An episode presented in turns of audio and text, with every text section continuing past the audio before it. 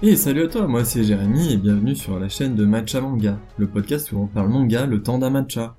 Aujourd'hui sera un épisode plus ultra qui sera dédié aux meilleurs héros de manga. Alors pour faire un bon manga, il faut aussi et surtout un bon héros. Et voici mon top qui, comme tout top, bien sûr, sera purement personnel et dans lequel j'essaierai de te faire comprendre pourquoi, euh, pour moi, ils sont vraiment à part, euh, à part les autres. Alors du coup, je vais te parler un petit peu de mon top en soi, alors dans lequel j'aurais mis alors euh, Emma par exemple de The Promise Neverland. Euh, j'ai ensuite mis Joseph Joestar euh, de Jojo Bizarre Adventure. J'ai mis Ichigo de Bleach. J'ai mis Naruto donc de Naruto. J'ai mis Seiya de Saint Seiya ou les Chevaliers du Zodiaque. J'ai aussi mis Yo Asakura de Shaman King qui est un manga que, que j'apprécie tout particulièrement. J'ai enfin mis Luffy de One Piece. Et maintenant, je vais te parler de mon top 3 évidemment euh, je vais commencer par le numéro 1, euh, qui sera le plus enfin qui est pas qui est pas forcément le plus intéressant non plus, mais tu l'auras peut-être deviné si tu me suis un petit peu. Euh, donc mon top 1 évidemment ce sera Son Goku de Dragon Ball. donc Goku, que, dire de lui? Bah c'est vraiment le le goat parmi les goats des personnages des héros de manga, hein, on va pas se mentir, hein, c'est celui qui a fait vibrer mon enfance et celle de bien d'autres enfants aussi. que ce soit de par son aventure incroyable, son évolution de, petit garçon à queue de singe, euh, pour finir en guerrier surpuissant qui pourrait faire exploser des planètes en un claquement de doigts.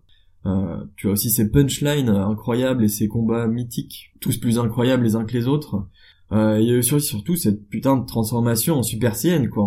Qui ne s'en souvient pas euh, J'ai d'ailleurs aussi une petite anecdote là-dessus, euh, sur Dragon Ball en général, parce que je me souviens encore très bien du, de mon tout premier manga que j'ai acheté, enfin que l'on m'a acheté plutôt dans ma vie.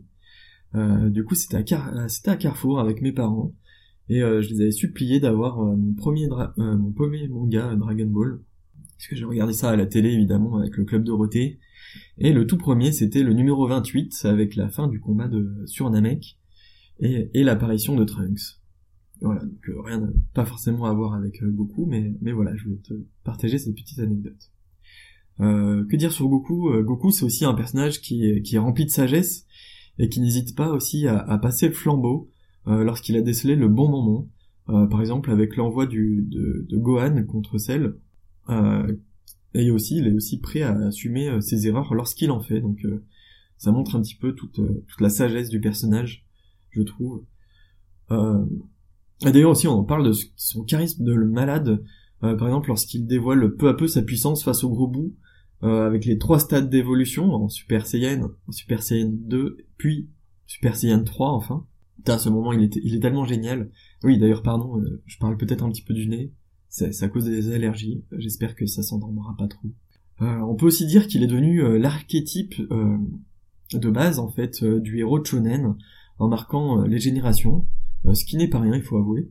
Euh, surtout ouais, sans, Dragon Ball, hein. enfin je vais peut-être pas parler de trop de Dragon Ball en général, mais on va pas se mentir, en fait sans, son succès, euh, euh, des tas de mangaka, enfin est-ce que d'autres, plein d'autres mangas comme, on en connaît aujourd'hui auraient pu voir le jour sans le succès de Dragon Ball et notamment de, Goku?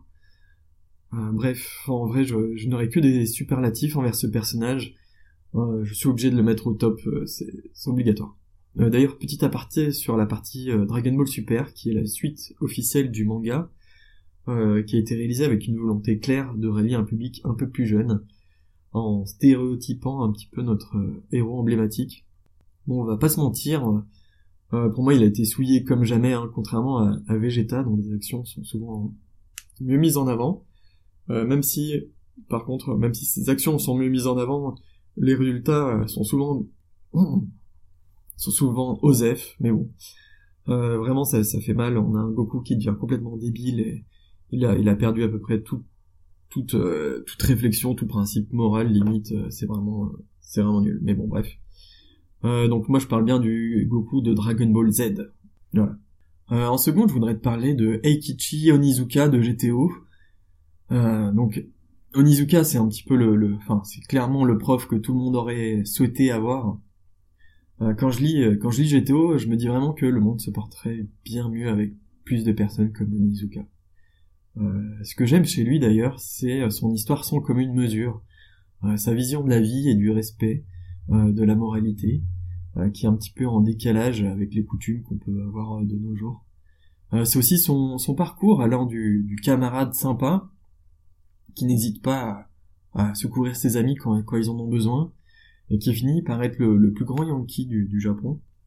Euh, J'allais dire un petit peu malgré lui, mais c'est presque ça en fait. Hein. C'est ça le pire, c'est que de base il en a pas vraiment envie, mais il finit par le devenir euh, parce que du coup, bah, les gens viennent viennent le faire chier et du coup, euh, enfin soit lui, soit ses amis, et après du coup, bah lui il va les aider, il va riposter, puis après les gens vont, vont se pas se soumettre, mais ils vont reconnaître en tout cas son, son autorité et sa force et son charisme surtout.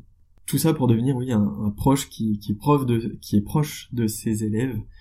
Euh, tout cela a, la fiabilité sans commune mesure concernant les relations humaines et euh, par contre beaucoup beaucoup moins fiable bah, bien sûr pour assurer des cours euh, un temps soit peu dignes de ce. Hein, on a compris euh, c'est c'est le prof qui arrive en costume histoire de, de, distraire un petit peu ses élèves et leur apporter un petit peu de, de gaieté dans dans la vie. Euh, Onizuka, c'est aussi une empathie de tous les instants, sans toutefois être naïf. Euh, il met les gens face à leurs responsabilités et leurs problèmes pour qu'ils les affrontent à bras le corps. C'est pas lui qui va faire la, démarche.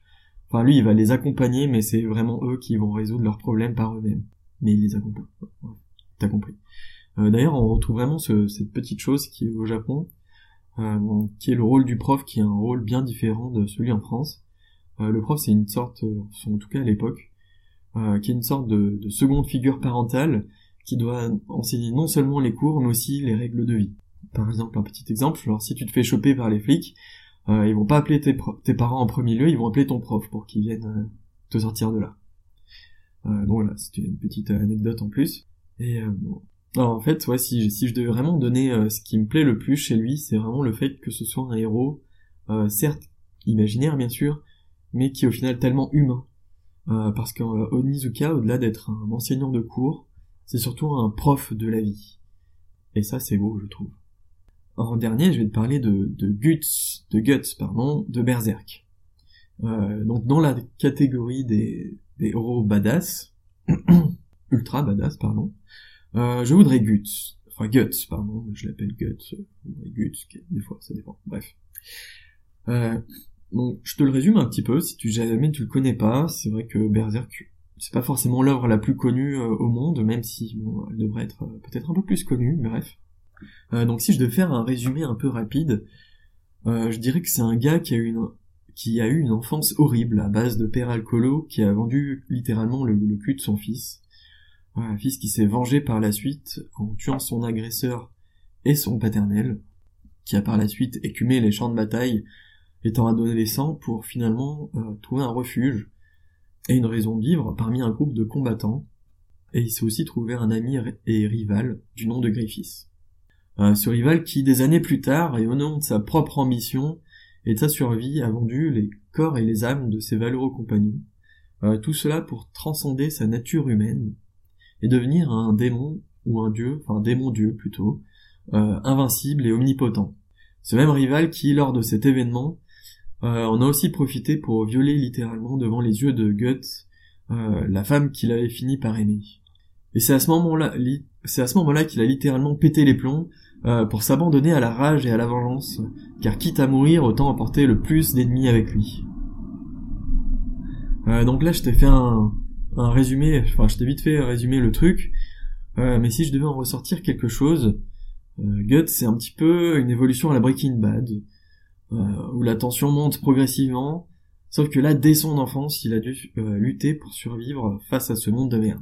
Il a abandonné tout espoir euh, pour ensuite le retrouver, donc avec sa, seconde famille, tu l'auras compris, jusqu'à ce qu'on lui arrache de la façon la plus cruelle. Ensuite, pour relaisser derrière lui son humanité et ne devenir plus que l'instrument de sa propre vengeance. c'est cette même vengeance d'ailleurs qu'il maintient en vie euh, bien souvent, euh, parce que du coup, lors de ses combats contre les démons, euh, en gros, le mec, il va y aller à 100%, quoi. Il renonce pas, il est, il y va jusqu'au bout, jusqu'à ce qu'il, jusqu'à ce qu'il détruise et qu'il anéantisse le démon qu'il a en face, quitte à y laisser n'importe quoi, son corps, ses bras, ses jambes, tout ça, il s'en fout. Tout ce que, tout ce qu'il veut lui maintenant, c'est sa vengeance et se venger de son ancien ami. puis ensuite, petit à petit, il n'arrivera pas forcément à s'apaiser, mais plutôt à contenir cette haine, euh, tout en arrivant à se sociabiliser. Donc c'est un petit peu un grand mot, mais du coup plutôt à reprendre goût à la vie, euh, à une vie plutôt pas chaotique. Parce que au début, euh, vraiment dans le manga, il est full, full chaos. Et après, par la suite, il va essayer de, enfin, il va arriver, en tout cas, à trouver un petit peu de lumière, en fait, dans tout ça. Euh, ce que je dirais aussi sur lui, c'est un petit peu comme, comme, Onizuka, euh, comme Onizuka, pardon, juste avant. Euh, ce que j'aime, c'est que c'est aussi un, un, héros humain, à proprement parler. Euh, il n'a pas de super pouvoir, il n'a rien, euh, mis part sa propre force, bien sûr, qui est incroyable, et son sens tactique qu'il a forgé au fil des années, son expérience. Et au-delà de son histoire, c'est plus son développement en fait qui me marque le plus chez Guts. Un petit peu comme un Goku, mais tu l'auras compris dans un registre beaucoup plus sombre et chaotique. Même si bon, bien sûr, les, deux mangas ne s'adressent pas au même public, c'est normal. Mais c'est vraiment ce que, ce que j'apprécie en fait euh, chez lui aussi. Bon, voilà qui vient clore un petit peu ce, cet épisode plus ultra. Euh, j'espère qu'il t'aura plu. Euh, encore une fois, je t'invite euh, à, passer sur ma page Insta si jamais tu veux laisser un petit commentaire. Euh, j'aurais fait un, un, post dédié bien sûr à cet épisode. Comme d'habitude, ce sont les posts en jaune.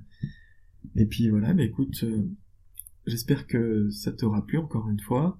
Et je n'ai plus qu'à te souhaiter une bonne journée, une bonne soirée. Et puis voilà, salut salut, à la prochaine